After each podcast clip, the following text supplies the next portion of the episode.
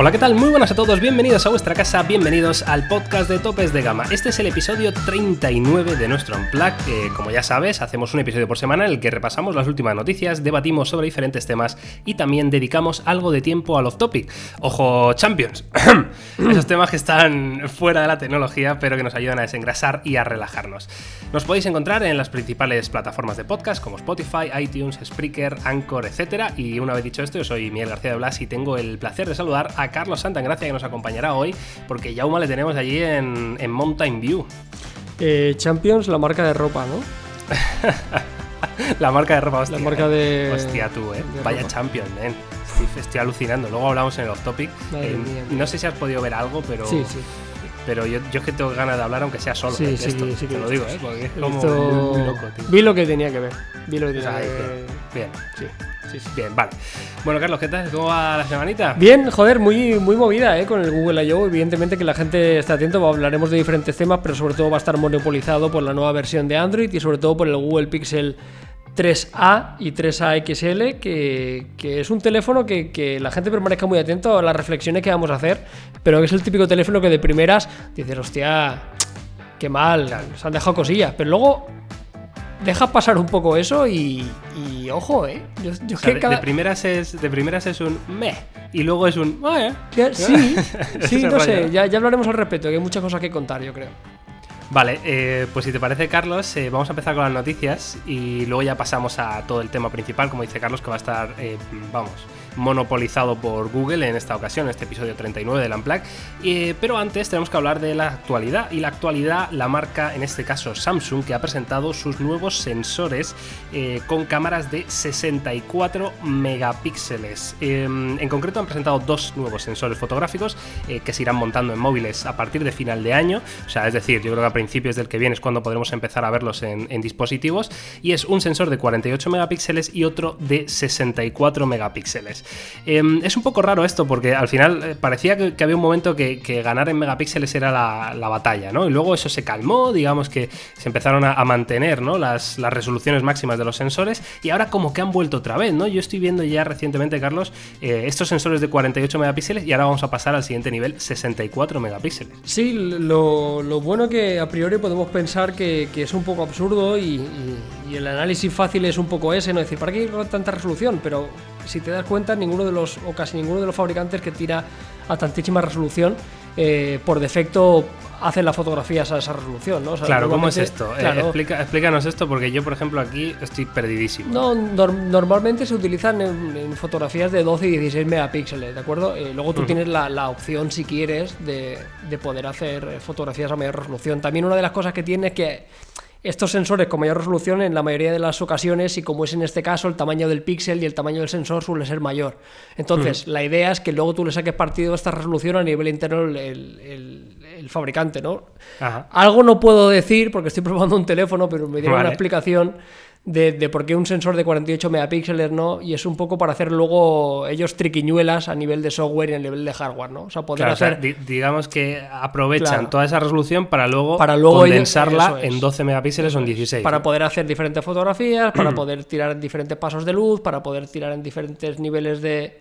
Ya os digo, ¿eh? O sea... Eh, yo era muy escéptico, pero una vez que hablas con, especialistas, entiendes un poco el, porqué de tantísima resolución en un sensor y cuáles son las ventajas aplicables luego a una fotografía de 12 megapíxeles. O sea, que no es quedarse únicamente con el mensaje de una imagen de 64, que eso pesará una barbaridad, que hago yo con tanta resolución, me puedo hacer un póster, para que quiero una foto tan grande.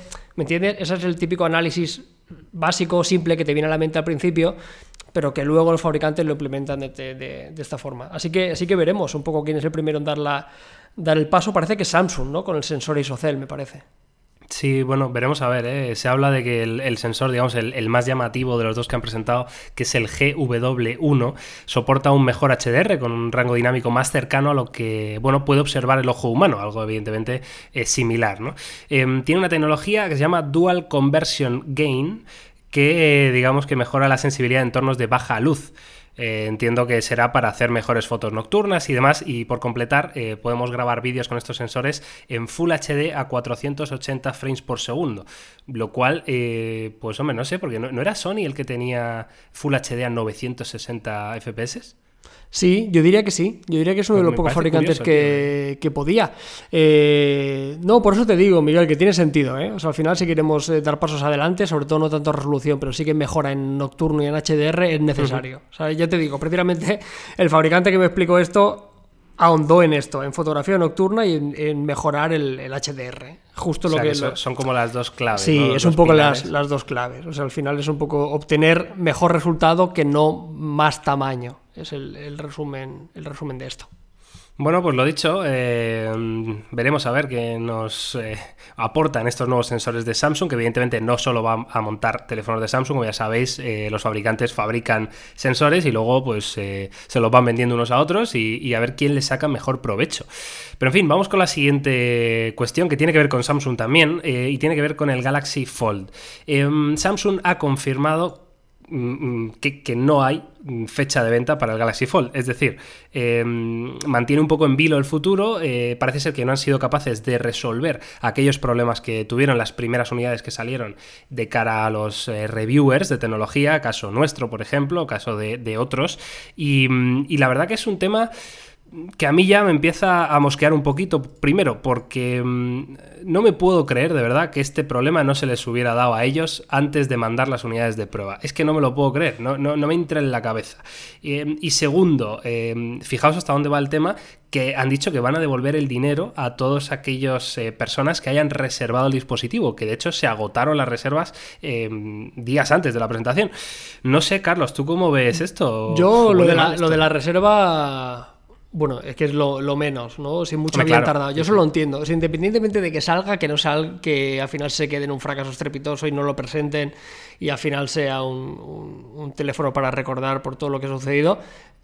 Lo primero era eso, o sea, las personas que habían apostado por este teléfono, lo primero que hay que hacer es devolverles el dinero, por supuesto. O sea, eso es lo primero y mucho han tardado. O sea, el rollo, oye, luego después, si al final sale, serás prioritario y, y que te regalen, yo que sé, o que te hagan un descuento por haber confiado. Eso ya es indiferente, pero lo primero que tienen que hacer es lo que han hecho, de devolver la pasta. Eh, por una parte, yo soy de los que creo de que, el- y viendo un poco cómo está evolucionando, yo creo que el Galaxy Fold no va a salir. O sea, yo tengo la Así, tal sensación. cual. Me, me da la sensación, no porque haya pasado ya mucho tiempo, porque realmente ha pasado poco, es un tema lo suficientemente importante como para no resolverlo en en 10 días, en dos semanas o incluso en un mes. Es algo tan gordo que, que requiere de vete tú a saber qué pruebas y vete tú a saber las reuniones que van a tener. Lo que está claro, que no pueden permitirse un Note 7.2. Claro. O sea, el daño ya está hecho. El, posible riesgo de que esto al final, eh, los usuarios finales acaban teniendo un producto que, no sea satisfactorio es demasiado grande, el, riesgo. O sea, yo creo, y ojalá me equivoque, y ojalá que lo solucionen, tío, y, que le pongan un parche y que, lo, que lo arreglen y que den con la tecnología adecuada y que los usuarios vuelvan confiar en, en este tipo de tecnologías. Pero a mí me da la espinita de que el Galaxy Fold se va a quedar en, en una anécdota ¿eh? con el paso de los años. Y luego, sobre todo, también porque el, el de, el de Xiaomi, pero sobre todo el de Huawei, entre comillas, tiene que estar a la vuelta de la esquina. Eh, puede ser un poco la estocada, ¿eh? Como lo saque Xiaomi, como lo saque Claro, Huawei y lo saquen bien. O sea, si, si, o sea, si Huawei lo saca sin fallos, ya está. o sea, el, el- o sea, la derrota para Samsung, Es el terrible. golpe es durísimo. Es terrible, es, terrible. durísimo. Sí, es terrible porque vale que no es un teléfono muy mainstream y yo tengo la sensación de que hay muchísimos usuarios que no conocen que hay un teléfono plegable y que seguramente no se han enterado ni siquiera de los fallos. Porque esto sí que es verdad que para nosotros es muy común, pero Sí. fuera del entorno más de internet y más geek, que no es algo que, que haya salido en las noticias, como sí que salió en el Note 7, por ejemplo, Claro. ¿recuerdas? Que con las explosiones al final, Sí, sí, joder, bueno, al y final los hasta- aviones y todo Claro, rollo, hasta mi claro. madre se enteraba, o eso, tú ibas al Claro. aeropuerto y todo el mundo te decía, no puedes subir con un Note. No ha sido tan grande eh, la debacle. Pero, pero sí que es verdad que Samsung tiene una situación delicada, ha vendido menos teléfonos y espero que el Fold lo solucionen por su bien, porque si no, no vienen épocas demasiado, demasiado prósperas por Corea. O sea, si tuvieras que apostar, dirías que el Fold se retrasa el año que viene del tirón. Yo- Y a lo mejor sale con Fold 2, ¿no? Directamente. Yo, si tuviera que apostar mi dinero, yo diría que el Samsung Galaxy Fold, como lo conocemos ahora mismo, no va a salir. No sale, tal cual. Yo creo que no. Mm, Es curioso esto, ¿eh? Mm, Os pedimos a los que nos estáis escuchando este podcast que nos comentéis vuestra opinión sobre este tema en nuestras redes sociales, porque la verdad que a mí me parece un tema muy interesante. ¿Creéis que va a salir este Fold eh, este año a la venta finalmente o que se va a retrasar, como dice Carlos, indefinido? Pero es que tú, lo- Em, pero es que tú lo sacarías, Miguel. Claro, no. O sea, yo, yo tendría claro que o los- si lo saco, lo saco perfecto, Claro. si no, no lo saco. O sea, eso, está claro porque ante la sí que duda, me tío.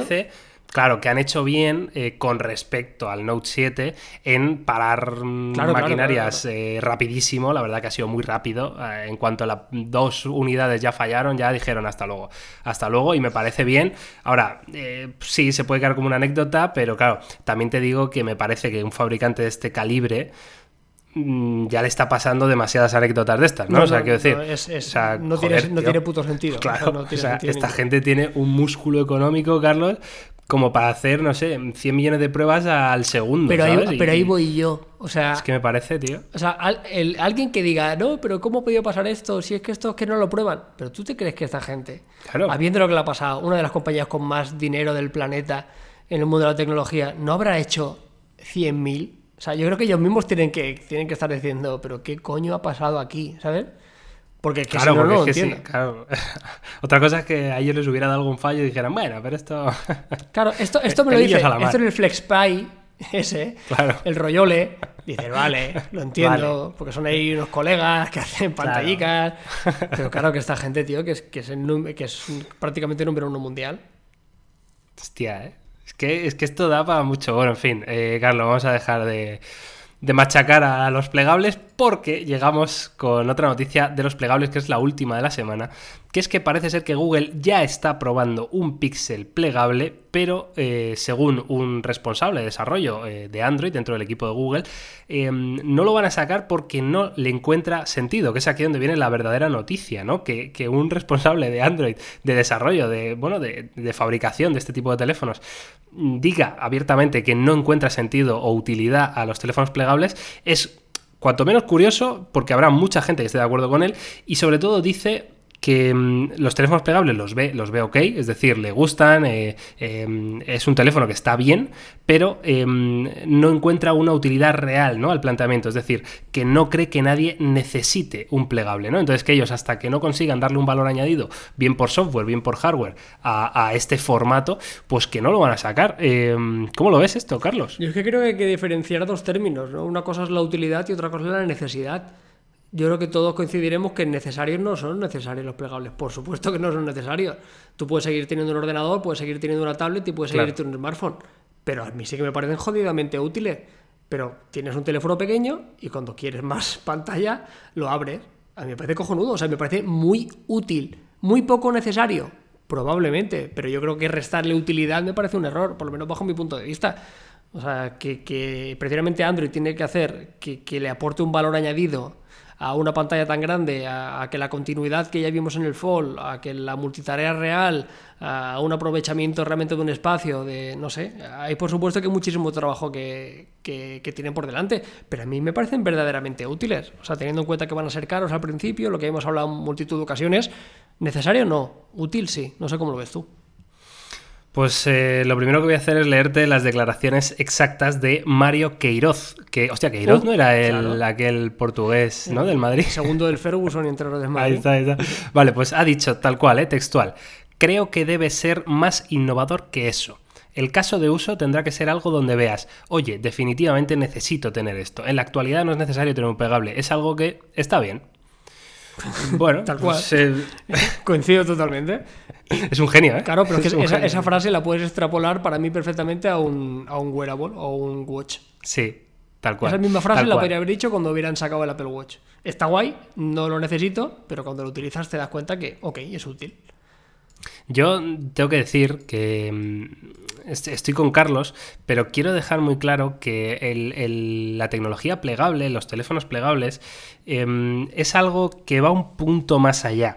Y, esto se lo digo sobre todo a la gente que no ha podido probar ni tener uno cerca ni en la mano, eh, uno de estos teléfonos, porque os puedo asegurar que, yo era muy escéptico y cuando cogí eh, por primera vez, en este caso el Galaxy Fold, eh, lo abrí, lo, metí en el bolsillo, hice cuatro cosas, como un- una especie de, sensación de, de futuro, ¿no? Eh, me, me inundaba, y os lo digo de verdad, o sea, al final es algo que va un paso más allá porque es algo a lo que no estamos acostumbrados, es algo que no tiene nada que ver a cómo utilizábamos eh, el teléfono hasta ahora. Es decir, em, te puede parecer algo que no es necesario, como dice Carlos, yo estoy de acuerdo, pero es que cuando lo tienes vas a encontrar necesidades que antes no tenías. Es decir, em, vas a encontrarte en situaciones del día a día disfrutando, disfrutando, que es la palabra, eh, con una pantalla muy agradable, eh, pues de un juego, de una película o de navegar por una página web o simplemente de consultar tu correo electrónico. ¿No? sé, eh, esto es algo que, es para comentar, pero desde luego, bueno, Google lo ha dejado claro, mm, hasta que no tengan algo que de verdad sea un valor añadido a la tecnología, pues no lo van a sacar, respetable, cuanto menos. Hombre, si, si, Google se caracteriza en el apartado del hardware por no adornarse, lo que menos puedo esperar de Google es que saquen un plegable, obviamente. Claro. O sea, no es trabajo para ellos. O sea, no, no son ellos que tienen que liderar esto evidentemente. O sea, estos serán, pues eso, los Samsung, los Huawei, los Xiaomi de turno, los Oppo de turno, que sí que están dispuestos a, apostar por el apartado del hardware. ellos que se dediquen a hacer software y a, hacer procesado de fotografía, que es lo mejor que saben hacer. Totalmente de acuerdo. Venga, pues eh, sin más, pasamos de las noticias y hilamos, enlazamos esta noticia de Google con el debate de esta semana que tiene que ver con Google. Ya sabéis que se ha celebrado eh, eh, parece que empezó el 7, ¿no? El día 7 de mayo, el Google I.O. 2019, que, bueno, históricamente siempre ha sido una conferencia para desarrolladores, es decir, para esos, eh, esos señores y señoras que están detrás de, lo que vemos en las aplicaciones del día a día, ¿no? La gente que se dedica a desarrollar apps, a desarrollar juegos, a desarrollar soluciones, servicios. Bueno, pues esta conferencia eh, cada vez más con el tiempo se está convirtiendo en, un evento más, ¿no? En, una keynote más, no solo para desarrolladores, sino también para el gran público. Prueba de ello es que eh, yo creo que es la primera vez, corrígeme si me equivoco, Carlos, pero creo que es la primera vez que han presentado hardware en, el Google I.O. Es decir, eh, aparatos y no solo soluciones de software para desarrolladores. Sí, sí, creo que sí. No sé si en alguna generación presentaron alguna tablet Pixel de la primera generación o algo así, no, no lo acabo de recordar, puede ser. Eh, bueno, ojo, y también hay que recordar que en el pasado Google I.O. Esto ya para los más al abuelo cebolleta, para los que lleven más tiempo con nosotros, recordaréis que hubieron algunas versiones que llevaban Android Stock de fabricantes tradicionales. Yo recuerdo que había algún Samsung y demás, alguna se llamaban, se llamaban, Silver Edition. Eso es. qué bueno, qué bueno, es verdad, tío. Y eso... Había, bueno, para el que no lo sepa lo que es esto, esto era eh, el dispositivo tope de gama de, todos los fabricantes. Esto era la forma de ponerte la durísima, Miguel. Era, era el sueño húmedo de cualquiera. O sea, es el, tope de gama de cualquier fabricante, pero con Android puro. Y, lo llamaban Silver Edition, ¿vale? Entonces, imaginaos, me parece que era el Galaxy S4, fue el último que tuvo un, Silver Edition. No recuerdo, tío. Bueno, no recuerdo, pero vamos, eh, poneros como si ahora un Galaxy S10 Plus, pues tiene una versión que tú puedes elegir si te la compras o no, con Android puro, ¿vale? Con Android 9.0 Pie, que con actualizable a Android Q, con todas las actualizaciones. Eh, esto era para ponerte la durísima, efectivamente. Yo no sé cómo esto se dejó de hacer. Sí, bueno, al final los fabricantes mm, barren para su casa, obviamente, porque por software también ganan dinero. Aunque aquí en España no somos un país mucho de pagar dinero por temas y por servicios y por clouds de compañías. Ahí también hacen pasta. Esto es distinto, ¿no?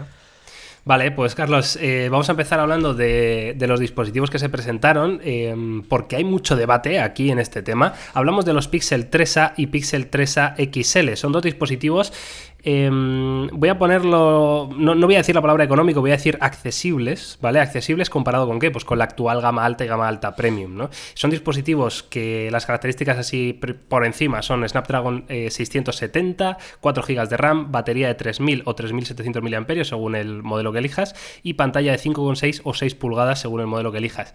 La parte buena de esto es que em, tienes una experiencia puramente pixel y la cámara es la misma de los Pixel 3 y 3XL. Carlos, tú aquí me tienes que, iluminar un poquito, porque a mí esto a priori mm, me gusta, pero tengo un pero. Sí, bueno, yo, yo te voy a... O sea, yo creo que esto lo dijo por Twitter y este lanzamiento ha servido para diferenciar muy claro que hay dos tipos de usuarios, ¿no? Eh, y estoy contento porque he estado mirando y todos los profesionales del sector, a los cuales respeto y los medios que considero referentes, tanto angloparlantes como españoles, todos coinciden, ¿no? Que creo que ha hecho un muy buen movimiento Google. O sea, aquí para la gente que nos esté escuchando, o sea, la gente que te ponga el número del procesador y más RAM y un 710 es mejor que un 670 porque ok, o sea, te van a poner los pelos de punta, porque hay opciones mucho más económicas y que vas a tener mejor hardware y ya está. Pero desde la óptica de un teléfono de Google Y yo creo que este teléfono se va a recomendar muchísimo porque viene y se sustenta sobre tres pilares que mucha gente quiere. O sea, yo hay mucha gente que me pregunta y me dice, Carlos, yo para mí importantísimo batería y cámara. Son dos cosas imprescindibles. Eso lo tiene, sobre todo el XL que he probado yo. Es un teléfono de 6 pulgadas con una batería de 3700 mAh, que es una barbaridad. O sea, la batería cumple muchísimo. Tienes la mejor cámara del mercado sin discusión, no hay más. O sea, vale, no es la más versátil, no tienes tú, no tienes angular, pero la fotografía como tal es la mejor que te puedes comprar eh, a día de hoy. ¿Y tienes tres años de actualizaciones? Yo es que creo que el teléfono que es un error es el Pixel 3 XL. Ese es el teléfono que para mí está fuera de mercado absolutamente. Pero estos yo creo que tienen muchísimo sentido. O sea, la gente que prime el hardware por encima del software no se lo van a comprar ni lo van a valorar y van a decir que el Pocophone es mejor porque tiene el 855. Por supuesto pero es para otro tipo de, cliente. Pero la persona que quiere un teléfono que le dure en el tiempo por software, quiere la mejor cámara y quiere una muy buena batería, joder, me parece una muy buena compra. Claro, es que eh, aquí hay que mm, diferenciar un poco, ¿no? Evidentemente, sobre el papel, como dice Carlos, pues ese Snapdragon 670 pues te puede dar bajona o los 4 GB de RAM. Perfecto, pero es que luego eh, la gente que lo ha probado, los de verdad, los especialistas, caso de Carlos, caso de Jauma, caso de otros eh, reviewers, coño, te están diciendo que el Snapdragon 670 va de puta madre. Es que, quiero decir, que sí, que estaría mejor con un 855, por supuesto, pero es que si va de puta madre, ¿qué necesidad tienes? Quiero decir, si tú en el día a día no vas a notar ese upgrade en el procesador más allá de cosas súper exigentes claro, si lo cosas si, que al final lo Si lo quieres para jugar, no te compres el Pixel. Pero es que es evidente, o sea, no es, no es el teléfono pensado para ese tipo de usuario. Claro, claro es, que, es que ningún teléfono casi es pensado para jugar. Quiero decir, bueno, en fin, eso es otro tema, pero al final a mí me parece eh, simplemente que estos Pixel 3A han cambiado un poco el guion, ¿no? Eh, digamos que en los últimos años, eh, esto creo que, creo que lo dijo, creo que lo dijo Marques Brownlee, bueno, en fin, no recuerdo, pero alguien se lo ha escuchado. digamos que en los últimos años el, el tema de, los, de la gama media era sacar especificaciones gama alta a un precio contenido. Pero ¿dónde pinchaban siempre? Pues pinchaban siempre en cámara y en pantalla y en diseño, ¿no? En fabricación. Es decir, eran teléfonos de plástico, caso del Pocophone, eran cámaras, que la del Pocophone estaba muy bien, pero bueno, aún así no llegaba a ser una cámara de tope de gama, ¿no? Y, luego las pantallas. Las pantallas, pues evidentemente siempre perdíamos brillo, perdíamos calidad, perdíamos contraste, resolución, etc, etc, etc. Em, ¿Qué pasa? Que el Pixel, lo que han hecho Google ha sido, vale, Em, no te pongo lo último en procesador, RAM y demás, pero sí que te pongo lo último en cámara, en actualizaciones de software y, en, y hasta el, bueno, en la parte del diseño se podría, se podría no, es, es, horrible. O sea, que, que nadie lo malinterprete. O sea, que el Pixel 3 XL tiene cosas malas, tiene cosas mucho peores que la competencia. Pero si lo aíslas y te vas a lo verdaderamente importante en un smartphone, no para todo el mundo, pero para gran parte de los usuarios van a encontrar un teléfono creo que muy afín. Porque, Carlos, ¿la pantalla era la del Pixel 3? Para mí sí. Vale, pues entonces, tenemos, aquí, tenemos aquí el, tenemos aquí el 3XL y tenemos el 3 y hay una ligera variación de la interpretación del color, pero vamos, mm, te pongo los dos con la pantalla, o sea, con la luz apagada, que solo veas el display y no sabrías diferenciarme cuál es cuál. Joder, a mí la del Pixel 3 XL, por ejemplo, me parece una buena pantalla. Es una buena pantalla. no es de wow, pero no, llega a los top, pero, está muy bien. Buena está muy bien equilibrada, está muy bien calibrada. Es una muy buena pantalla. Yo ya te digo, tío, o sea, me, parece un teléfono feo, como ya me parecía la anterior generación. O sea, yo creo que si hubieran modificado ligeramente el diseño frontal. Eh, hubiera tenido muchísima más aceptación. Pero bueno, es que yo cuando hice las primeras impresiones lo dije, digo, esto es un píxel para lo bueno y para lo malo. O sea, la gente que siga esperando una carga inalámbrica, que siga esperando una resistencia al agua, lo siento, Google no hace eso. Google hace experiencia de usuario y hace el mejor procesado de fotografía. ¿Quieres eso? Adelante. ¿No quieres eso? No te lo plantees. Eh, claro, La, comparación inevitable, ya no digo con el Pocophone, con el Redmi Note 7, que digas, no, bueno, es que tiene más batería, es que es más bonito y la cámara también está muy bien. Por supuesto que sí pero, no vas a tener esa experiencia, eh, no va a envejecer igual, no vas a tener tres años de actualizaciones y la cámara del Redmi Note 7 es cojonuda, pero no es la del Pixel 3, o sea que no, y, ya está, y es magnífica, pero es magnífica para un teléfono de gama media. Pero es que aquí tienes, por 399 euros, tienes una cámara de 1000 euros. Vamos a hacer repaso, Carlos, eh, porque yo creo que merece la pena comentar, ¿no? Ya sabéis que Google, eh, bueno, llevaba sacando durante muchos años la gama Nexus, que eran precisamente esta idea de teléfono, un teléfono que te da una experiencia de usuario eh, de gama alta, pero a un precio contenido, ¿no? Em, el último gran estandarte de esta gama Nexus, quitando otros, pero el último gran, gran estandarte fue el Nexus 5, que era un terminal que precisamente em, priorizaba lo contrario a este Pixel 3A priorizaba procesador, ese, ese, Nexus 5 llevaba un Snapdragon 801 o algo así, si no recuerdo mal, que era el tope de gama de la época, eh, llevaba buena cantidad de RAM, pero claro, ¿dónde pinchaba? Pues que tenía una cámara bastante mm, deficiente, por no decir muy mala, tenía un sonido pésimo y tenía una duración de batería que para mí era lamentable, que yo no sé esto, había mucha gente que estaba muy contenta, a mí es que yo me acuerdo con el Nexus 5 no me aguantaba el día, vamos, ni loco, tío, ni loco. Yo también lo tuve y yo creo que es un digno heredero del Nexus 5. y, puede que haya gente que le sorprenda que diga, bueno, pero han cambiado las tornas y han pasado de, priorizar el procesador a priorizar la cámara. Y sí, sí creo que es el discurso fácil, pero si lo piensas, no tanto. O sea, en aquel momento necesitaba un 801 porque Android como tal necesitaba de un procesador muy potente para poder funcionar. Exacto. O sea, si lo miras con perspectiva, tenía ese procesador porque Android necesitaba de potencia bruta porque en aquel momento cogías el iPhone de turno y se lo merendaba porque, porque comía unos recursos que te cagas. A día de hoy, un Android pelado no necesita un 801. Quizás sí que necesitas una mejor GPU si vas a jugar, pero para el uso del día a día que vas a utilizar, es que va de puta madre el 3XL. Entonces han dicho, ya no necesito tanta potencia, la experiencia la tengo conseguida, ¿qué es lo que la gente prioriza a día de hoy? La fotografía. O sea, vivimos en el mundo de las redes sociales, vivimos en el mundo de Instagram, vivimos en el mundo de la imagen. Entonces, en una balanza, tú le preguntas, o sea, es que y esto me da un poco de rabia, porque lo que estamos muy metidos aquí, yo lo entiendo, eh, priorizamos mucho la potencia, porque somos muy entendidos, pero tú sales a la calle y le das este teléfono a una persona y es que le suda las narices el procesador que lleve. Lo que no le va a sudar las narices es cuando hago una fotografía y eso hay que entenderlo, que al final eh, el usuario de la calle dista bastante del que nosotros creemos, porque vivimos, estamos como muy influenciados, ¿no? De la potencia de la RAM, de la memoria, que si UFS 3.0, que si 7 nanómetros, que si este procesador es mejor que el otro porque soporta resolución. Pero olvídate que la gente no quiere eso. La gente quiere hacer fotografías de puta madre para Instagram y, grabar a su niño y hacer una foto y que sea la leche. Y irse por ahí a un concierto y grabar un vídeo del concierto y que el micrófono lo escuche bien.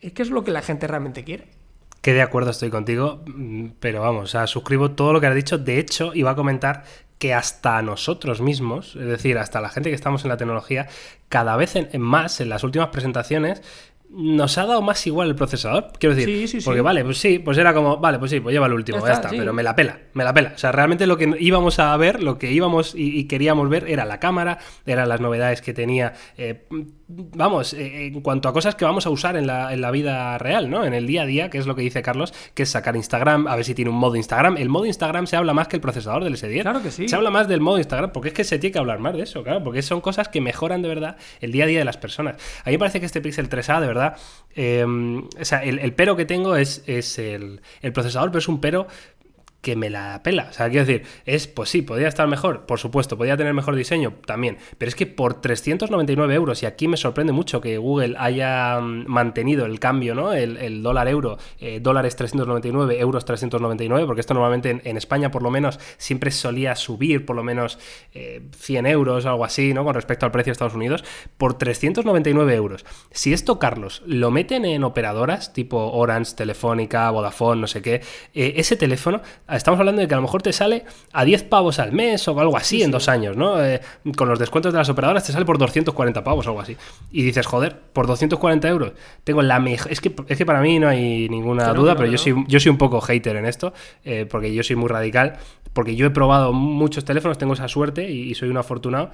Eh, evidentemente los pruebo desde una perspectiva de ojo inexperto, que es el mío. El, mi ojo es totalmente inexperto en fotografía, pero yo sé las cosas que me gustan más y las que me gustan menos. Y a mí la cámara que más me ha gustado ha sido la del Pixel 3 de lejos además, de lejos, ¿eh? o sea, con muchísima diferencia. Que no tiene zoom, que no tiene gran angular, es que me da igual porque yo eso no lo valoro tanto como que te haga una foto una foto eh, nocturna buena o que te haga una foto cualquiera que sea espectacular como son las de los píxeles.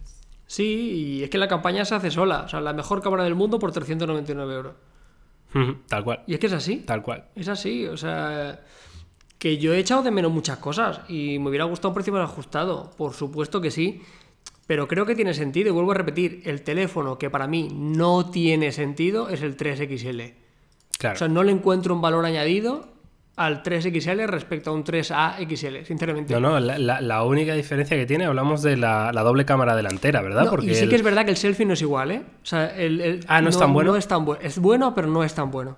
Eso es una Vale, cosa que vale. diríamos en el análisis. En las primeras impresiones ya lo mencioné un poco, que me daba a mí la nariz que no era igual y ahora estamos probándolo y no es, no es tan bueno. Es más No que correcto, pero ahí sí que pierdes un poco. que ahora han tenido que recortar, ¿no? sí, Ese sí, tipo de sí, se cosas. nota, se nota. En fin, eh, no lo sé. Mm, A mí de verdad que me, me pone contento estos píxeles, ¿eh? O sea, me ponen contentos y sí que es verdad que, que igual el que no tiene sentido es el 3XL, claro, el, el gama alta por 900 pavos que realmente te aporta Claro, cero, es ¿no? que Porque es que si ya pueden poner una cámara Claro, tan tío. buena en, en 399... Es que, o sea, Claro. si, si tengo la misma batería, tengo la misma pantalla, tengo el mismo software, tengo la misma política de actualizaciones y tengo la misma cámara, ¿cómo coño me justificas tú que cueste 500 euros más?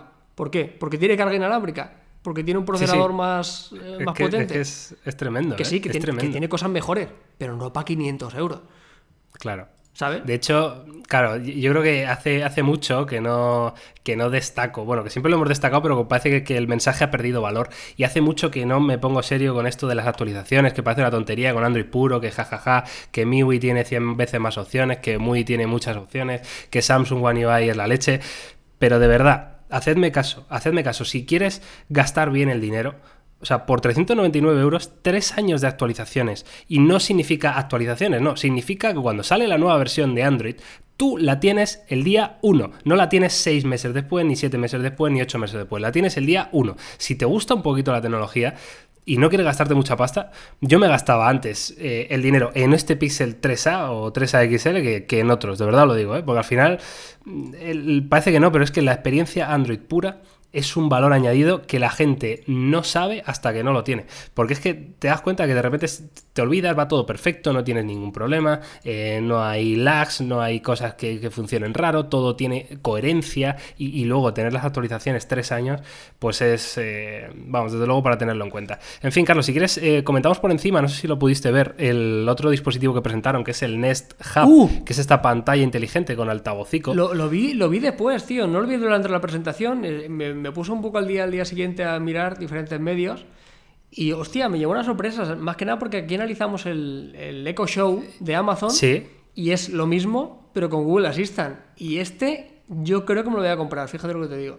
Vale, eh, te lo digo porque yo lo he puesto aquí, me lo he puesto apuntado, ¿no? Que quería hablar de ello, pero sobre todo para que me dijeras un poco de qué va, porque lo único que he visto es que vale 129 euros, lo cual me parece un precio bastante razonable. Y, y- y quiero que me digas un poco de, de qué va la historia A, esta. a- mí me gusta el otro, ¿eh? A mí me gusta por eso el, el Max.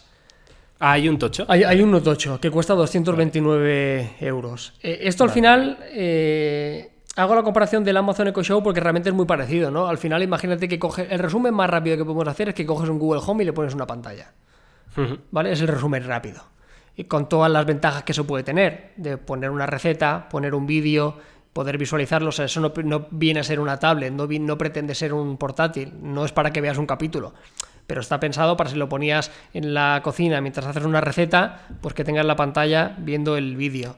O sea, el uso tuyo, o sea, porque eso es el uso que le puede dar cualquiera, pero el uso que tú le vas a dar, te pregunto, ¿es en la cocina para recetas y mientras cocinas ponerte musicón del bueno ahí ejemplo, con él? yo te lo digo, yo seguramente el de la pantalla me lo compre, porque el Amazon Echo Show me gustó mucho, pero las limitaciones de Alexa, que me encanta Alexa, pero las limitaciones en cuanto a reproducción de contenido multimedia, Claro. eh, Netflix, ya te digo, no está pensado para eso. Pero yo qué sé, yo desde la cocina no veo la tele del salón. Parece una tontería, ¿sabes? Y yo sí que le encuentro sentido a poder utilizar Google Assistant, a que me... Es que es pensar, la forma más simple es pensar el Google Home con una pantallita. Ya está, es el resumen. Con todo lo que puedes hacer. Ponerte un vídeo de YouTube, poner un capítulo de Netflix, poner contenido de, de Google, poder hacer una pregunta que te salga información, eh, etcétera, etcétera. Y luego está la versión Max que añade lo mismo y le, le incorpora un sensor y le incorpora una cámara delantera, con lo que puedes hacer videollamadas con Google Duo, por ejemplo. Y eso está muy bien. Bueno, ahí está. Y también es más grande, lo que se le presupone que tendrá unos altavoces mejores. Que ojo, Lo porque que le si- echo yo de menos a estas cosas eh, no te digo que lo vayas a usar siempre o, o que tal, pero que tuviera una opción de usarlo sin cable. ¿Sabes? Una pequeña batería Ya, pero, sé, de pero tres horas. ya, o pero no está así. pensado, claro, no es para eso. Yo ya coincido contigo, pero, pero no es un altavoz portátil. Tenemos que entender que no está, o sea, esto no está pensado para reproducir música. O sea, sí, Claro, es que pero no es su core. me- O sea, su core es el asistente. Claro, pero me, me pongo a pensar en algunos altavoces de estos guapos de la marca Marshall, no sé si la Sí, conoces, claro. estas que parecen amplificadores de guitarra y tal, que están muy guapos y hay uno en concreto que lo puedes usar, normalmente de hecho es preferible que lo uses conectado a la corriente, pero luego tiene una batería que te, que te dura pues un rato, ¿sabes? Sí, 10 sí, horas o algo así. Sí, sí, sería. Y es un altavoz tocho, que no es para estar llevándotelo a todos lados, pero coño, si lo quieres mover o de un momento dado, yo qué sé, te lo llevas a la playa, ¿no? Es que no sé. Se Totalmente. me ocurren muchas formas. Eh, En este creo que tiene menos sentido porque tiene una pantalla. Claro. eh, pero sí. que es verdad que el Google Home o el Google Home Mini sí que estaría guay que tuvieran la opción de, de poder. De poder. Claro, también entiendo el rollo de la conectividad, ¿no? Que para al final, para que funcione Google Assistant, tienes que estar conectado a una red y eso en tu casa es donde lo vas a tener. Claro. Pero bueno, al al final es eso, lo tienes en la cocina cuando lo quieras tener en la cocina y que no tengas que andar cargando con el cargador cuando lo quieras tener en una videollamada en el salón o, o- o para ponerte música mientras planchas en la habitación segunda, Sí, ¿no? De tu casa, yo sé. Por eso te digo, no sé, sobre todo porque eh, al final lo más importante para mí es que luego seguramente mm, puede llegar a ser un muy buen altavoz. O sea, yo hablando un Claro. poco con el recuerdo que tengo del Amazon Echo Show, eh, que fue un vídeo que no tuvo muchas visitas, que creo que ha pasado muy desapercibido para los usuarios, pero es que si, Yo lo vi a mí me gustó. si lo aislamos de todo, o sea, si quitamos Alex ya solo como altavoz, que costaba lo mismo. O sea, claro, esto es una pelea directa a los eco de, de Amazon, directo por parte de Google. Sobre todo porque en Estados Unidos la penetración de los asistentes es mucho mayor. También porque tiene mucho más compatibilidad con, con Con domótica, domótica, ¿no? con los Nest. Es más, esto es una colaboración directa con Nest, que tienen Claro, de todo. bueno, recordemos que, que Google compró esta Eso es. empresa Nest, que era de, de domótica, Eso básicamente, y, y desarrollaban no solo altavoces, sino termostatos, cámaras, eh, absolutamente todas las soluciones para el hogar que tengas, y Google las ha ido sacando, eh, paulatinamente. Ahora este es el primer producto que ya presentan como Google Nest Hub, ¿no? Que es como el- la unión perfecta. Pero sí, desde luego es curioso. Pero sobre todo por eso que te decía, si el altavoz se escucha igual que el del Echo Show, el que esté buscando un altavoz medio bueno por 200 pavos, es que ya solo como altavoz ya está bien. No, no, desde luego. Si, si ya como altavoz está bien, y luego además Por tienes eso la te digo. posibilidad de, de, Bueno. de 100.000 millones de cosas, pues mira. Sí, sí, no sé, Desde yo te luego. digo, ellos es muy probable que me haga con uno de ellos porque me, me gustó y el precio tampoco me parece disparatado. No, No, O sea, no, por eso. Es que yo lo he visto muy bien de precio. De hecho, no sabía que existía el Max, pero el, el pequeño, tío, 129 pavos, me parece un precio más que pagable Sí, sí. para tenerlo ahí. De... Otra cosa lo que dice Carlos, que quieras un, tener mejor altavoz o lo de la ¿Cuánto, cámara. cuánto esta cuesta el. HomePod, eh, Miguel? 400 y largos, el de Apple. Hostia, sí. Bueno, yo creo que son 3,99, Bueno, ¿no? sí, O algo casi así. 400 Pero pavos, ¿no? 400 pavos. 400 pavos, un altavoz de la leche con Siri, pero sin pantalla. ¿no? Claro, por eso te digo, no, se no digo que se vaya a escuchar que igual que el HomePod, no digo eso. Pero nada más que se escuche poco más de la mitad, ojo, ¿eh? No sé, yo cre- creo Sí, que tiene sí. sentido también. Me pasa un poco como con el Pixel. Es un dispositivo que no es para todo el mundo, eh, no es necesidad, pero sí que creo que es algo útil. Así que nada, intentaremos analizarlo seguro. Vale, Carlos, eh, rápidamente vamos a repasar un poquito Android Q, las novedades que, que vimos. Eh, os recuerdo, ¿vale? Que se me olvidó decirlo, que evidentemente tenéis en el canal, en topes de gama, eh, vídeos sobre este Pixel 3A XL. El Pixel 3A, Carlos, ¿lo vamos a poder conseguir en breve? El Yama, lo, o- Yama lo tiene. Vale, pues ya está. O sea, pues también llegará Yama lo a está probando y haremos los dos. Haremos dos vídeos seguramente, pero entender que es el mismo teléfono. O sea, es Vale. exactamente el mismo teléfono, solo que más pequeño y con menor duración de batería, sin más. Vale, bueno, pues listo. Pues eh, si queréis más información o, ver un poquito de verdad, porque igual no habéis visto la review porque ya directamente habíais leído que era una mierda. Pues no, coño, verlo porque os va a sorprender. Y dicho esto, eh, vamos con Android Q, que también aviso que en Topes de Gama Plus tenemos ya vídeo con todas las novedades. Uno, las novedades que grabó Yauma desde San Francisco, directamente allí, con todo lo que fue la keynote del el evento de Google.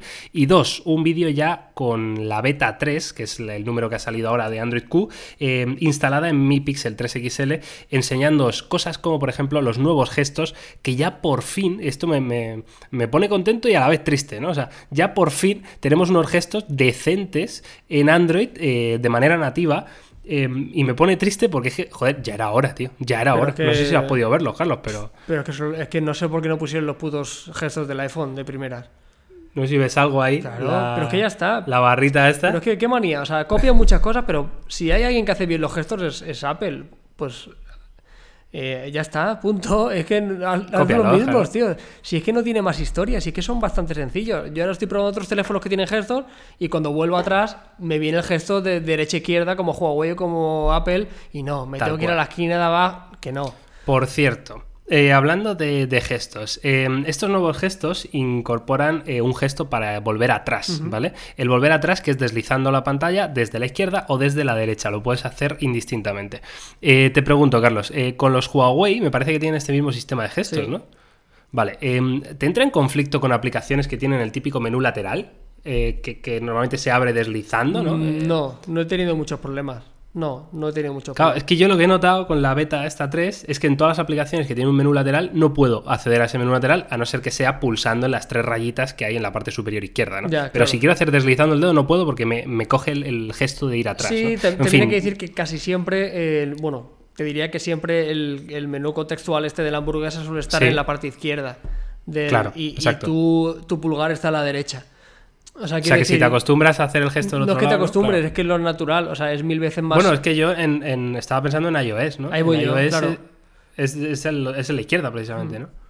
El gesto me refiero. Sí, pero en este caso, no sé. O sea, yo creo que en Android, teniendo en cuenta que el menú está ahí, lo lógico es que lo hagas en la derecha, pero porque tienes el pulgar Claro. en, esa, en, en- en esa. O sea, es más fácil que hagas un desplazamiento de derecha al centro que no de izquierda. O sea, pero porque te es, te Claro, es mucho claro, más no, no, total, tal cual, Y también cual, porque se enfrenta directamente al, al menú de la hamburguesa, claro, que está en la parte izquierda de los dispositivos. O sea que si tú por, por ti que deshabiliten directamente el gesto en la parte izquierda, ¿no? Y, y. Bueno, que lo pongan, no pero yo yo creo que al final la gente acabará, acabará acostumbrándose. Yo creo que llega tarde, pero llega. O sea, yo tampoco me voy a llevar las manos a la cabeza. ¿Lo tenían que haber hecho antes? Por supuesto que sí, pero mira, por fin ya tienen los gestos que tenía que tener de inicio. Y a si el resto de fabricantes los copian. Y de verdad que yo no soy nada fan del menú atrás desde abajo. O sea, no, no me parece cómodo, sobre todo porque son teléfonos muy grandes y el gesto del dedo no es tan natural como para... Totalmente. Así que Totalmente. hay algunos que, Vale, que más tienen su guerra por su, por su cuenta. ¿eh? Me, hace, me hace gracia. Sí, sí, sí, es verdad. ¿eh? Bueno, aparte de los gestos, eh, como hemos comentado, que los tenéis ya en Topes de Gama Plus, si los queréis ver, que están muy bien, van bastante fluiditos y, y bien. Em, aparte tenemos un modo oscuro. Bueno, en fin, no, no voy a hablar en esto, quiero hablar en- de cosas que de verdad me han parecido para comentar, ¿no? Como son, por ejemplo, el tema de los permisos. Salió el señor, tío, nunca sé cómo se dice, si Sundar Pichai o Sundai Pichar. No, Sundar Pichai. O sea, Sundar y Pichai, vale. Bien, en fin. Este señor, que ya le conocéis todos, un tío muy majo, la verdad, un- muy entrañable, pues salió al escenario ya un poquito avanzada la keynote y de repente se puso serio. El tío como que dijo, me habéis tocado las pelotas, pero no os imagináis cuánto con el tema de los permisos, con el tema de la privacidad en Android, con el tema de, de- de que, que Google controla toda vuestra información, me habéis tocado los huevos. Queríais privacidad, pues la vais a tener, mm, pues toma tres tortas, ¿no? O sea, va a ser de, ese palo. Directamente, eh, el nuevo Android Q eh, no solo va a tener una, una- un, bueno, digamos un sistema muy restrictivo eh, respecto a las aplicaciones para usar determinados sensores, para informar de todo, en todo momento al usuario de qué sensores están utilizando, eh, hasta la propia Google, ¿no? las propias aplicaciones de Google, en todo momento, de hecho ya han, han- han anunciado y ya se puede probar, eh, hay un modo incógnito para Google Maps y un modo incógnito para YouTube, es decir, que tú en Google Maps buscas cualquier cosa y no se queda guardada la búsqueda, nadie puede acceder a tu ubicación en ese momento, en fin, que son cosas que están muy bien, que se les pedían y que yo creo que Google eh, tenía esa espinita clavada, ¿no? Porque siempre se dice que, que Android era menos seguro que iOS. Bueno, y lo es. y lo Y es. lo es y, lo- y creo que lo va a seguir siendo. O sea, sí, Por que, mucho que se ponga serio Sundar, no, ¿no? que son pasos adelante, sí, pero lo que nadie se puede discutir es la privacidad y la seguridad que hay en Apple, no la hay en Google, pero ni muchísimo menos. O sea, no, no la hay. También hay que decir que Google al final vive de nuestra información como tal. ¿Sabes? Al final vive de la publicidad y vive de lo que nosotros hacemos en Internet, de dónde estamos, de dónde nos movemos, de cuáles son nuestros gustos. Él vive de eso, principalmente. O sea, él necesita toda esa información para que su modelo de negocio funcione. En el caso de Apple no es tan así. Ellos no venden publicidad, no necesitan tanto saber este tipo de...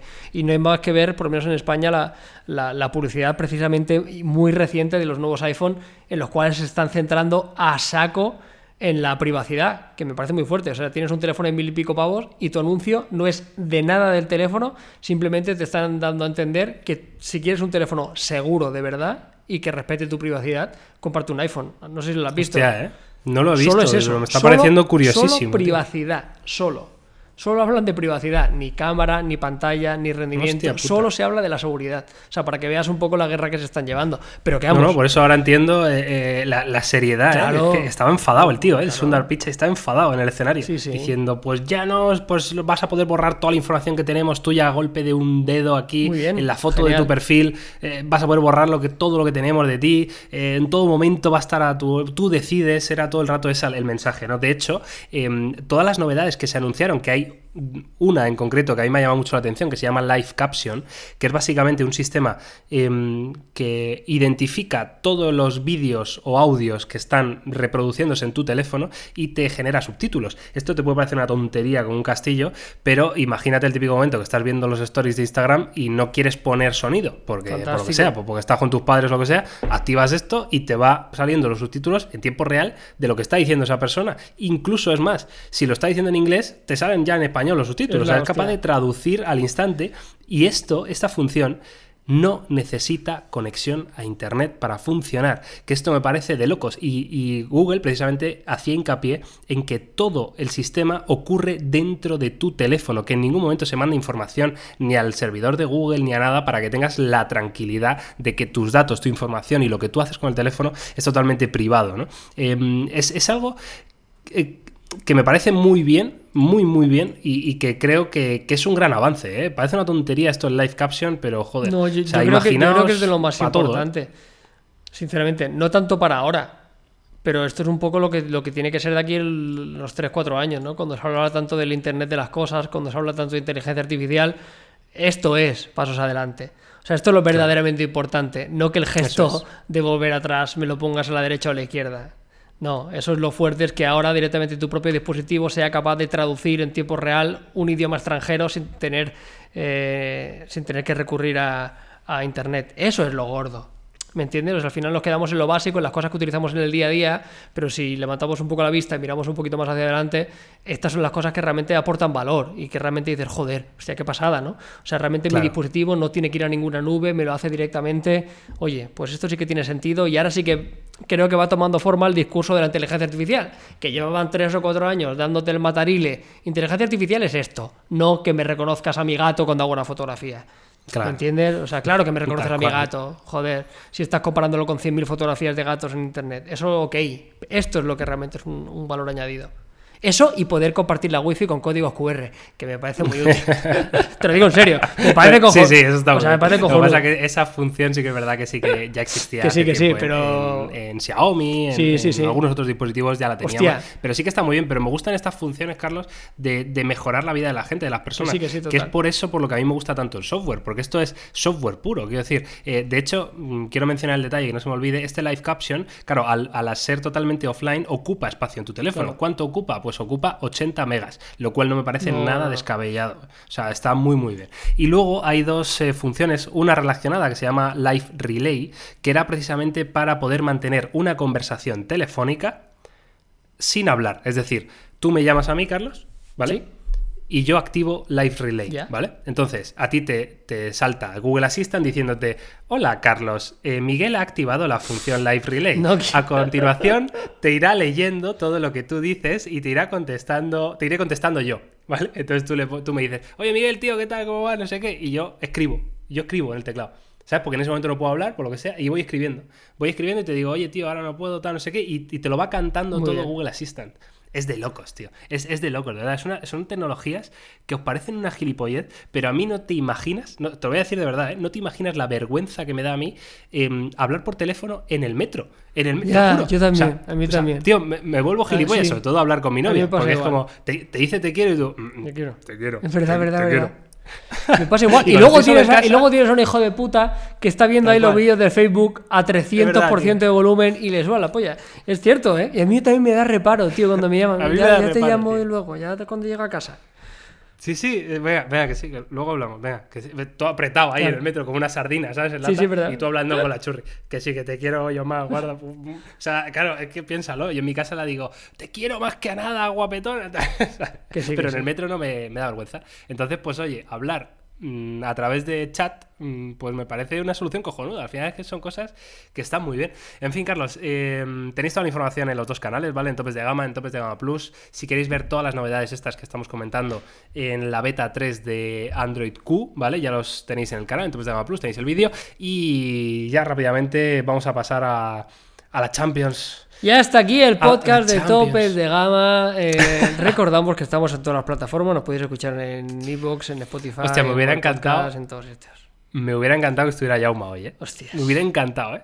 O sea, Pues sí, sí. A ver qué tiene que decir.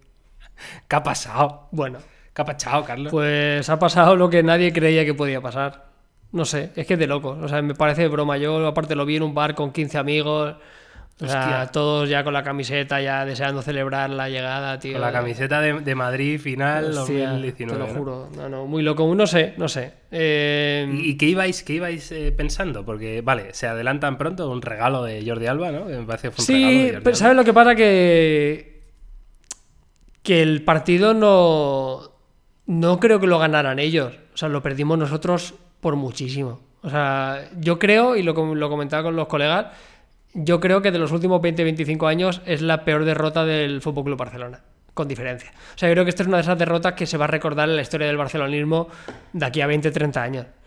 O sea, no porque haya sido el peor partido, sino por lo que ha significado. O sea, no, no pueden. ¿A quién, le, ¿A quién culpas? A todos, si es que estaban mal todos. Si es que el, el- cuarto gol fue la, fue la demostración de que, de que no sé qué coño estaban pensando. ¿Estaban eso o estaban cagados o, estaban bloqueados mentalmente o algo? O sea, fue la demostración de que era un partido que no creo que salieran enchufados o no, porque no me cabe duda habiendo pasado lo que ya había pasado.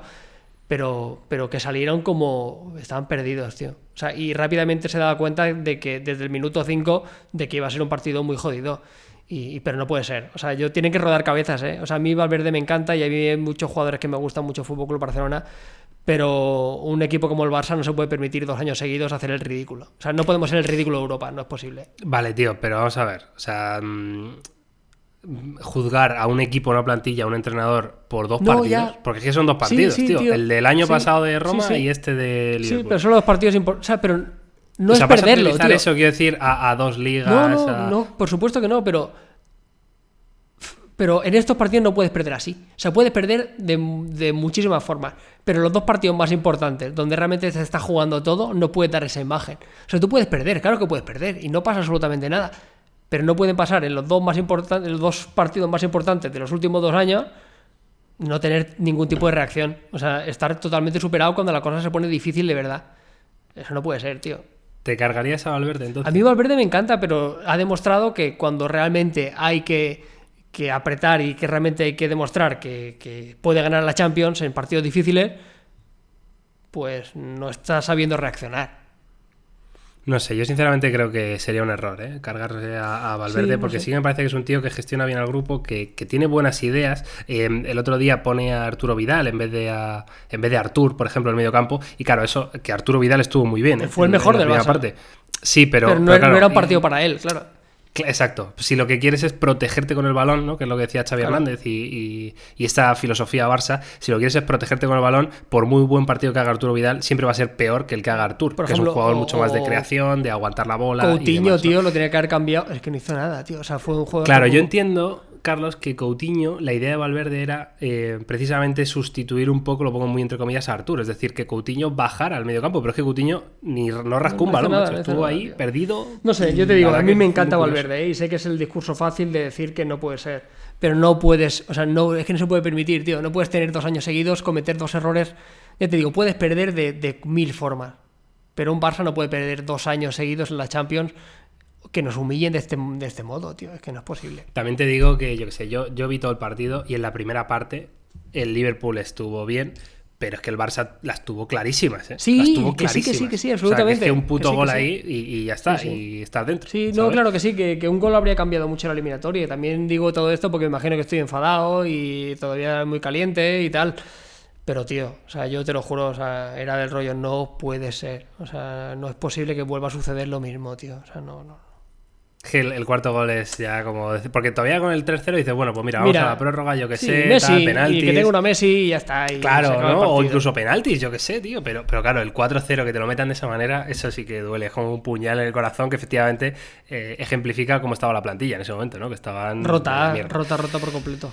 Bueno, Carlos, no te voy a hacer sufrir más. Eh, Ajax-Tottenham me, me flipó el partido. Eh, había ganado el Ajax 0-1 en, en casa del Tottenham y eh, se puso 2-0 ganando el Ajax en, en su casa. Y resulta que el Tottenham en la segunda parte remontó con hat-trick de Lucas Moura, marcando el último gol decisivo en el minuto 95, eh, que habían dado 5 de añadido. O sea, se te va la olla, vaya partidazo loquísimo. El Tottenham clasificado para la final. Eh, me da mucha pena por el Ajax, pero es que ha sido tan bonito esta Champions. Yo de creo verdad, que es de las. Champions O sea, más bonitas de los últimos años, pero yo creo. pre- precioso, ¿eh? A nivel espectador, Sí, es sí. preciosísimo. Sí, sí. O sea, ¡buah! qué cosa más bonita. Han, habido partidos, tío, de, de- de locura, ¿eh? O sea, de decir, madre mía, o sea, que tenemos una suerte ¿eh? de tener esta competición cada año. O sea, Totalmente. ni Mundial, ni Eurocopa, ni hostia. O sea, tener la suerte de tener unas Champions así como estamos teniendo últimamente es, es brutal. Y sí, a mí también me sabe mal por, por la Ajax, pero también me alegro mucho por el Tottenham. ¿eh? Oye, el Poquetino, el tío ha llegado ahí con Sí, un equipo y lo máquina, ha ¿eh? plantado muy bien. Y Lucas Moura, fíjate, a mí es un jugador que me encanta, tío. O sea, me encanta, me Sí, encanta. pero estaba como defenestrado, Totalmente. ¿no? El PSG. No jugaba, O sea, no jugaba era- nada. A mí me encantaba, tío. Antes de, Sí, antes sí. de estar en el, en el PSG era uno de esos futbolistas que incluso para el Barça decía, "Buah, me encantaría este tío. Y luego ya, yo creía que ya estaba acabado, ¿sabes? Y me alegro mucho por él, porque es un futbolista que me, que me mola, tío. Eso es que todavía le meten algo de fantasía al, al fútbol. Y, y ojo a la final, ¿eh? Porque el Liverpool tiene un equipazo, pero el. Tottenham ahora viene Que, con, con ¿Qué prevés? ¿Qué prevés? Hombre, la- la teo- no sé si. Creo que Mo Salah y Firmino no sé si llegan a la final, que al final son, son clave. Yo creo que no. Hostia, no- y, y, oye, ¿y el otro, el del Tottenham? Creo que? Kane, ¿El- creo el que Kane? Tampoco. O sea, Tampoco, Veremos, hostia. veremos qué pasa. Y al final es una final, tío. O sea, viendo lo que ha sucedido en los dos partidos, puede ganar cualquiera. O sea. No, no me atrevo. O sea, la teoría te dice que No la tienes teoría un- te dice el Liverpool. favorito. Claro, la teoría te dice el Liverpool sobre el papel. Porque en, en Premier, claro, o sea, van por delante. Van por del delante, Tottenham, acaban de meterle cuatro goles al Barça. eh, parece que tienen en teoría mejor plantilla, se supone, sobre el Vale, papel. ¿y, y cuál te gustaría que ganara? Hombre, a mí el. Jodido porque el Liverpool el año pasado la perdió la final. Y ha ganado Sí. al Barça de esta forma, se lo merece mucho. Pero que una Champions la ganara el Tottenham sería brutalísimo. O sea, sería también ¿Sabes qué sería pasa? muy guapo. ¿eh? Que, que yo, o sea, de verdad me, me borro de la vida si Fernando Llorente tiene una Champions. Hostia, cierto, ¿eh? me voy, ¿eh? me parece una situación demasiado jodida para mí, mi mente humana, tío, que ese hombre tenga una ya, Champions. tío. eh, con Pero piensa respeto, o sea, que, que habría un coreano con una Champions que también mola bastante. Hostia, eh, sí. Sí, es que te iba a decir que me motiva más eh, Heung-Min Son, eh, Dele Alli y Lucas Moura que, que Salah, Firmino y Mané. ¿no? O sea, me, apetece más por el, Claro, el porque son menos, este el sí, coreano a mí sí, me sí. flipa, ¿eh? me, me parece un tío que es la pollísima. De hecho, en el FIFA, cada vez que lo juego, me pongo a ese tío porque es que me, me encanta. Me encanta y me gustaría más que ganara él, pero claro, luego pienso en Llorente y digo, mmm, mm, No, yo, tío, me alegra Champions. mucho por Poquetino, ¿eh? O sea, Sí, la verdad que un sí. entrenador que Pero, parecía bueno, que es- tal y ha cogido un equipo así, lo planta en la final de Es la que Champions. Klopp también mola mucho, tío. Sí, Es que la verdad es que son dos. sí, Klopp, ta- dos Klopp también se que merece una Champions. Es uno de esos entrenadores que siempre se le ha reprochado que juega muy bien, pero que tampoco acaban de ganar nada, ¿no? Por los equipos que ha estado. Sí, Eh, sí, tal cual. No sé, lo que está claro que es una final hiper merecida. O sea, es una final, yo creo que, el, que la persona que apostara al Liverpool Tottenham al principio habrá ganado muchísimo dinero. Hostia, en eh. las apuestas Y por deportivas. cierto, en- hacía muchísimos años que no ganaba un equipo inglés la Champions. Y, y mira, va a ser este año después de, me parece que veintitantos años, ¿eh? 23 años. creo, que es fuerte, Que no ¿eh? ganaba un equipo inglés la Champions. No, no tantos, no tantos. El Chelsea, tío, arriba, el porque Chelsea el. United sí que lo ganó. No, el Chelsea. ¿El Chelsea cuándo fue? ¿En 2008 o algo así? ¿O Sí, 2000? o algo así. Uf. Sí, sí. Bueno, pero hace, hace bastantes Sí, años hace que no gana un equipo inglés, ¿no? Sí, no, lo, lo que es fuerte es que es eso, que tú piensas, a ti te llegan a decir hace unos años, gana un equipo británico y tú dirías el Manchester United, el Chelsea o el, Sí, o el City. o el City, ahora que está con tal. Y joder, Liverpool, Tottenham, bueno, el resurgir del- de, de la Premier, ¿no? Que, que siempre Tal se dice que, que es la mejor liga del mundo y aquí se demuestra que tienen cuatro o cinco equipos que son magníficos. Vale, Carlos, pues nada, eh, podemos dejarlo por aquí. Si te parece bien, yo creo que hemos hablado un poquito de todo, hemos repasado las cosas de las que nos apetecía hablar, porque esto es lo que hacemos siempre en los podcasts y de esto se trata, de que pasemos un rato agradable. ¿Te has pillado el charlando, Gone ya? eh, No, no, que voy a pillar, Carlos, ya está. Lo- ya lo he dado por perdido. ¿Por qué? O sea, y mira que cada vez que te veo una story ahí. Pues porque el otro día me diste bajón. Pero si con te, el lo, juego. si te lo resumí perfectamente. No, me dijiste. No. Esas tu- tus palabras fueron esas. No, O sea, yo te dije, Yo solo si te gusta, yo lo estoy disfrutando, Miguel. Si te gusta No me dijiste sí, eso. me No, dijiste, no, no, no, no. "Ve, es un juego que está bien, pero claro, es que el, el Red Dead Redemption es que claro. Es que vosotros me lo comparaste, vosotros me preguntaste. Claro, vosotros me preguntaste. Yo te digo, si te gusta el mundo abierto, te gustan los zombies y te gusta ir en moto, cómpratelo, Miguel. Vale, bueno, lo que voy a hacer ya, de todas formas, ya he tomado la decisión de lo que voy a hacer es esperarme a que baje de precio. Claro, eso sí. Porque tampoco tengo muchísimo tiempo ahora para jugar, la verdad. Y, y- y es un juego en el que, bueno, tienes que echarle tus ratitos ahí, ¿no? Entonces, voy a esperarme a ver si baja, lo rebajan, yo que sé, a 40 pavos o algo así. Y, y que me duela un poquito menos si al final no puedo jugar todo lo que yo me gustaría. Porque el juego a mí me gusta, me gusta la temática, me gusta la ambientación y me gusta mucho la moto, Bueno, ya lo entonces te sabes. gustará. Así que, claro. Pues nada, Carlos, que un placer una semana más. eh, a vosotros por estar ahí al otro lado de, de este auricular, que seguro en el que estás escuchando este podcast. Y nada, comentarnos lo que queráis por redes sociales. eh, este ha sido el episodio 39, ya vamos sumando episodios, ¿eh, Carlos? Y al final no sé hasta dónde llegaremos. No sé, pero habrá que pensar, para el 50 habrá que hacer algo, ¿no? Digo yo. Uh, hay que hacer algo así. Y quizá invitar a un podcast a, a Sundar Pichai. Klopp y a Pochettino. Sundar Pichai. Hostia, el Sundar O bien. a Fernando Llorente, Oh, posible campeón de... por alusiones, ¿no? Igual Por que, alusiones a Llorente. que no le va- que no meta de cabeza a Llorente el gol en la prórroga de la final de la Champions. Escúchame, si marca Llorente en la final de Champions y le da la Champions al Uh. Te Tottenham, compras la camiseta, sea- te compras la camiseta Bueno, del Tottenham con. Llorente. Y me tatúo su careto en el pecho. No, pero eso no. sobre todo que marque. Si marca, que marque de chilena o algo así mega loco. ¿Sabes lo que te digo? Para decir, aquí estoy yo, aquí está mi rabo. ¿sabes? Sería, sería espectacular. Pero bueno, Sería la polla. fíjate que no sabía ni que estaba en el Tottenham. Imagínate lo perdido que lo tenía. Pues precisamente, Carlos, porque es un tío que ha ido como de fracaso en fracaso según salió del, del Athletic de Bilbao. Y, y por eso a mí me digo, joder, es que este tío que tenga una Champions me da como por culo, ¿no? Internamente. ¿Pero por qué? ¿Qué, qué- qué tienes tú en contra, Llorente? Pues porque este es el típico que se fue un poco por dinero, por hacerse el, el- el jugador grande, me voy a jugar a la Premier, y acabó jugando en equipos como el Swansea, como el. O sea, Pero equipos de coincidirás mierda. conmigo que era un futbolista que era como perfecto para la Premier, ¿no? En su época buena Sí, era como ideal. bueno, o sea, sí, sí, todo claro. parecía indicar que De tenía hecho, que petarlo. De hecho, eh, jugó bastante bien ¿eh? la, la semifinal. O sea, quiero decir, eh, le tocó jugar y jugó y todo lo que hacía lo hacía bien. Quiero decir, ganaba todas por arriba, aguantaba bien el balón de espaldas, eh, desahogaba a sus compañeros. O sea, lo hacía perfecto, pero claro, no, no tiene gol, ¿no? O sea, es lo que le falta y le ha fallado siempre. En fin, eh, que marque chilena, Carlos. Y nos vemos, nos escuchamos eh, la semana que viene. Muy bien, hasta. Chao. luego, chao.